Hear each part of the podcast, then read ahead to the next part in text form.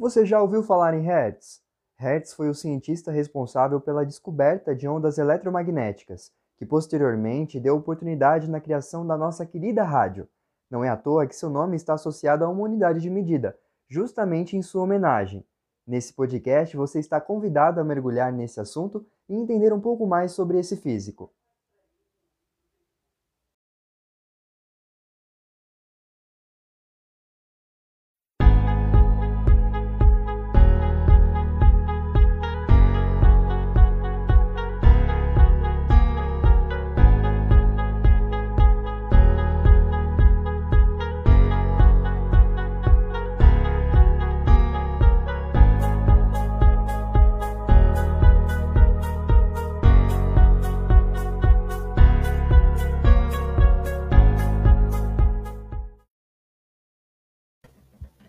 Boa tarde, aqui é o Joy Hashizumi, aqui no podcast Talk, junto com o Edson Ferreira e a Lúcia Diegues. Chega mais, galera, por favor, se aproximem, que tá frio hoje, então eu vou querer muito o calor dos seus corpinhos perto de mim hoje. Olá, boa tarde. Boa tarde, Lúcia. Boa tarde, Joy. Tá frio hoje mesmo aqui, hein? Meu Deus. Tá bem frio. Boa tarde. Então, sem mais Sim, olha, com algumas delonguinhas, porque eu faço questão de ter esse pequeno charme, vamos falar sobre uma pessoa, mais uma pessoa que foi muito importante para a nossa história, que foi o famoso Hertz. Todo mundo já ouviu falar em Hertz, todo mundo já fala em gigahertz, megahertz, uh, e, e, provavelmente terahertz, não sei se tem terahertz hoje em dia, mas deve ter, né, porque é uma medida de qualquer forma. Então a gente vai falar sobre ele, o grande físico alemão Heinrich Rudolf Hertz, que ele foi o responsável por colocar em evidência a existência das ondas eletromagnéticas propostas por James Maxwell em 1873. Bem antiga essa história, muito importante, ainda mais para essa área de tecnologia, de tecnologia que a gente vive, que é realmente um marco, né? A gente está vivendo essa era tecnológica tem um bom tempo e está cada vez mais avançando, está cada vez mais depressa. Cara, é, eu ainda acho que um dia a gente existe a possibilidade da gente ser dominado pelas máquinas, se é que já não não está acontecendo agora, né? Aí vamos lá, vamos voltar para o Hertz. O Hertz nasceu em Hamburgo no dia 22 de fevereiro de 1857 e desde muito cedo ele se interessou pela construção de mecanismos. E esse tema sempre o chamou atenção quando trabalhou na área da física. E por conta dessa aptidão com a física, mesmo frequentando a faculdade de engenharia durante é, dois anos, ele acabou cedendo à investigação científica e explorando mais a área da física, ingressando na Universidade Humboldt de Berlim no ano de 1878. É isso mesmo, Joy. E você sabe que em 1880 o professor de Hertz, Hermann von Helmholtz, propôs um trabalho sobre a energia cinética da eletricidade. E foi através desse trabalho que Hertz conseguiu um resultado bem satisfatório.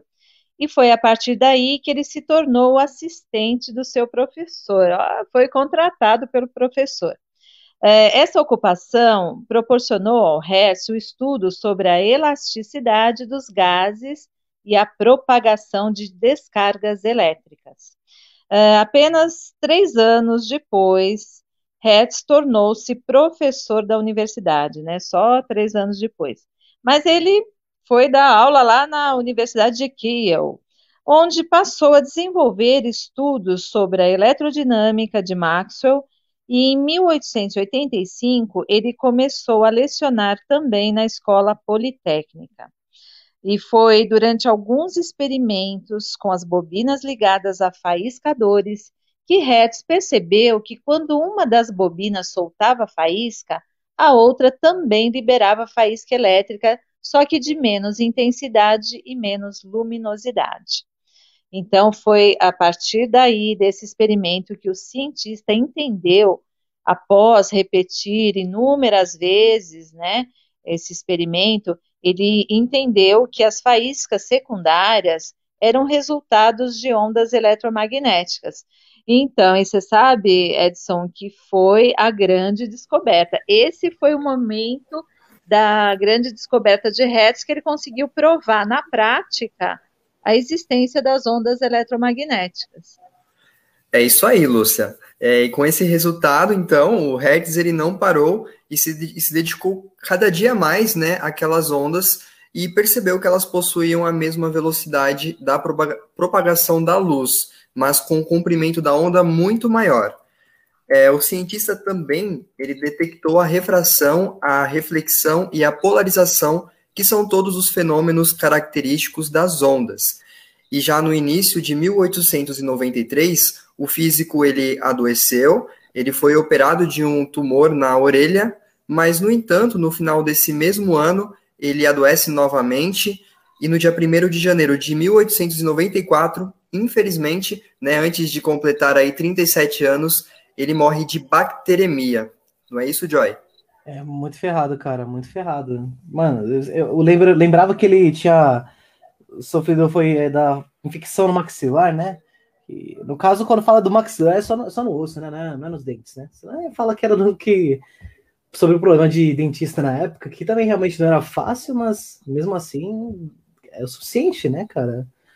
Pensa, Sim, pensa que louco, você você morrer de uma infecção no osso bem embaixo da sua da sua boca. Cara, Nossa. eu acho, eu, eu acho isso louco. Desculpa, minha opinião. Enfim, então todas essas descobertas do Hertz também abriram caminhos para o desenvolvimento das tecnologias como radares, rádio e televisão. Então, obrigado, Hertz, por nos dar o GPS. Quer dizer, não foi bem ele que deu para a gente o GPS, mas, é, foi, mas foi graças a ele que a gente teve essa ideia também do GPS. Ele abriu o caminho. Uma... Né? Oi, Edson. Ele abriu o caminho, né? Para a gente ah. ter essas maravilhosas tecnologias. Um senhor maravilhoso caminho. Ele e muitos outros físicos que a gente provavelmente vai falar nos próximos programas que a gente fizer, né? Aí, como homenagem ao físico, também a unidade de medidas adotada pelo Sistema Internacional de Unidade, também conhecido como é, SIL, ou SIL, como na, na sigla, né? é a unidade Hertz, que significa oscilações por segundo. Bom, agora a gente pode ir para a parte 2 do nosso programa e vamos falar um pouco mais sobre as suas descobertas. É isso aí, Joy. E olha, o Hertz ele era completamente focado, né? E durante as salas de experimentos, ele construía um transmissor de ondas. Até então a gente já falou sobre isso. Em sua série de experimentos, ele determinou a frequência de tempo de propagação das ondas eletromagnéticas concluindo, concluindo que elas propagam através do éter na mesma velocidade da luz. É, ocupado com suas experiências e completamente dedicado à ciência, ele não se preocupou em ganhar dinheiro com a descoberta. Olha só, gente. E já na distante Bolonha, Guglielmo Marconi, então com 20 anos, leu um relatório de Hertz sobre seu trabalho e teve a grande ideia de aproveitar a descoberta na transmissão de notícias. E olha só, gente, sem usar fios. Nossa, você sabe, Edson e Joy, naquela época as informações só podiam ser transmitidas com auxílio de cabos. Vocês imaginam, né, a dificuldade e as limitações. Então não havia telégrafo para outros continentes. Quer dizer, os navios não podiam enviar mensagem de socorro do alto mar. Já pensou que situação? Meu Deus, imagina uma situação de emergência, não poder se comunicar assim. Nossa. E graças ao Hertz isso tudo mudou, né? Hoje nós temos aí uma tecnologia bem avançada, não é mesmo? É isso aí, é isso mesmo. Bom, gente, então, né, o, o Marconi, ele montou um laboratório em casa e dois anos depois ele conseguiu acionar uma campainha a 9 metros de distância. E logo depois ele conseguiu transmitir um sinal ao seu irmão que se encontrava a 2 quilômetros. Ou seja, aí já foi já uma evolução, né, gente? Puta evolução, né? Porque é. o negócio ficou sério de verdade depois daí. Ainda mais que. É, cara, pensa, primeiro as pessoas não tinham formas de se comunicar à distância, né? Numa, se, que até tinham o telefone telefone com fio, né? Que era aquele com latinha. Vocês já brincaram disso, pelo menos na infância de vocês, né? Me fala, pelo amor de Deus, que ah, vocês sim, com certeza. já brincaram disso. Ah, porque não é possível. Que criança, não, não, não, não, sério. Que criança que, que se considera uma, um millennial nunca brincou de telefone com fio. Pega duas latinhas ali, coloca um barbante e fica brincando. Mano, aquela, é. aquela foi a maior distância que a gente já conseguiu conversar antes. Isso com exceção da, da escrita, né? Por meio, eu falo de por questão mesmo de é, mensagem sonora, né? Aí, Sim. depois disso, foi só aumentando a distância, ainda mais graças ao, ao, ao rádio. E o rádio ele dava informação para todo mundo a qualquer hora. qualquer um que tivesse, fosse, era só ligar na frequência, quer dizer, isso foi depois de um tempo, né? Que ele só precisava ligar numa certa Sim. frequência e conseguir escutar notícias, e assim vai, né? Quinta, e foi a partir daí, né, que estava provado que as ondas eletromagnéticas atravessam paredes, montanhas, até escuridão. E também se sucederam nesse momento várias invenções baseadas nesse princípio. E em 1901, por exemplo, também foi recebida no Canadá uma mensagem enviada da Inglaterra a 3.600 quilômetros de distância. Ô, louco, ah. meu. Muito longe. O Canadá é longe pra cacete, mano. Eu tenho que, eu tenho que pagar cerca de 2 mil reais pra poder ir pra lá de avião. E ainda bem que o rádio, pelo menos, não cobra tanta taxa, taxa assim, né? é um pulo. Mais já basta, já basta a conta da internet e da luz. Já basta. É, já basta. É. Bom, gente, e falando um pouco então sobre o telégrafo, já em 1896, dois anos depois da morte do físico alemão Alexander Popov, transmitiu o nome de Henrique Hertz por telégrafo a uma distância de 250 metros, perto de São Petersburgo. Em pouco tempo, as distâncias percorridas pelas mensagens foram ficando maiores. Pois é. Agora vamos falar também um pouquinho sobre o rádio, rapidinho que na Alemanha a primeira transmissão foi é, uma transmissão radiofônica, né, que ela aconteceu em 1923. Foram, aconteceu sete anos mais tarde. O Albert Einstein ressaltou da seguinte maneira a importância do rádio: a nova técnica é um meio para garantir a real democracia. Ela não só facilita o cotidiano das pessoas, como também desperta a sociedade o uso de sua energia, né? E o novo veículo também possibilitava a todos o acesso a obras de pensadores e artistas conhecidos que até então era privilégio de classes abastadas. Ou seja, o indie de verdade existiu há um tempão atrás. Atualmente, o, o nosso indie era uma coisa, ou pelo menos o termo indie, foi uma coisa mais moderna, que o pessoal apenas encurtou a palavra independent, né? Que eles criaram o indie. Eu não sabia disso. Isso é novidade pra é para é. mim. Interessante. Ah, mas... é, é, realmente Ainda é louco tem pensar, né, cara? Grande Einstein, né? Grande observação, porque ainda bem que esse privilégio dos abastados, somente os abastados tinham acesso, né? É, isso acabou, né? Com a tecnologia, o avanço da tecnologia na área das comunicações, toda a população tem acesso. É como o Joy acabou de mencionar, basta você sintonizar, né? Ou baixar o aplicativo, né? Fazer o download e ouvir através do aplicativo ou sintonizar na frequência, né, em megahertz que você quiser, que você gostar, conforme a sua escolha. Isso é bem bacana, né?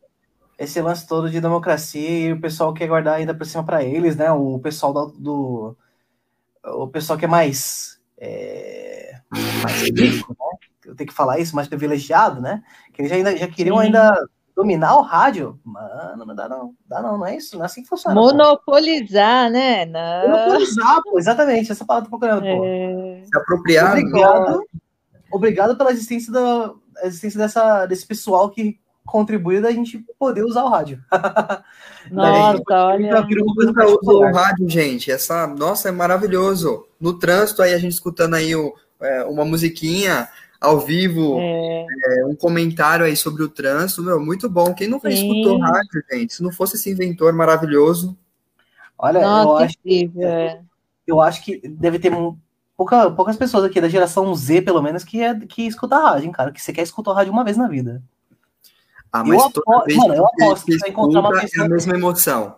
Quem nunca tipo, escutou a música no rádio e você escutando ela no, no Spotify ou em qualquer outra, não é igual. Quando passa não, no é. rádio é uma emoção. Quando você escuta aquela música, é, é igual mesmo, cara. É Exatamente. Não, e não é. É isso aí, não é só música, né, gente? É notícia, é programa hum. sobre algum tema, algum assunto que te interesse, é que você possa até interagir, né, participar tem a interação com o ouvinte, quer dizer, tem toda essa dinâmica, né, que o rádio proporciona. E se não, não fosse o nosso amigo Hertz, vamos, olha, é de tirar o chapéu, né, Joy? Porque tirar o chapéu, tirar a roupa toda, porque se não fosse esse cara, que seria da nossa tecnologia. Muito bom. É verdade, vou olha. vou até abrir um vinho para ele mais tarde, hein? Opa, merece, homenagem, é, merece a nossa homenagem. É isso Uma aí. Com certeza. Bom, e falando em abrir o vinhozinho, eu vou pegar minha garrafinha aqui e vou encerrar o episódio de hoje do nosso podcast Talk, ok? Ah, tava tão okay. bom. É, amanhã, tem, é. amanhã, tem, mais, amanhã tem mais. O pessoal pode escutar de novo o nosso, o nosso próximo episódio amanhã. E a gente pode falar sobre mais uma pessoa que foi importante na nossa história. Opa, é isso aí, então. então muito obrigado aí. Combinado. Joy, obrigado, Lúcia. Bom demais. Obrigada, Joy, obrigada, Edson. Obrigada, galera ouvinte, e até a próxima. Até a próxima. Até a próxima, tchau, tchau.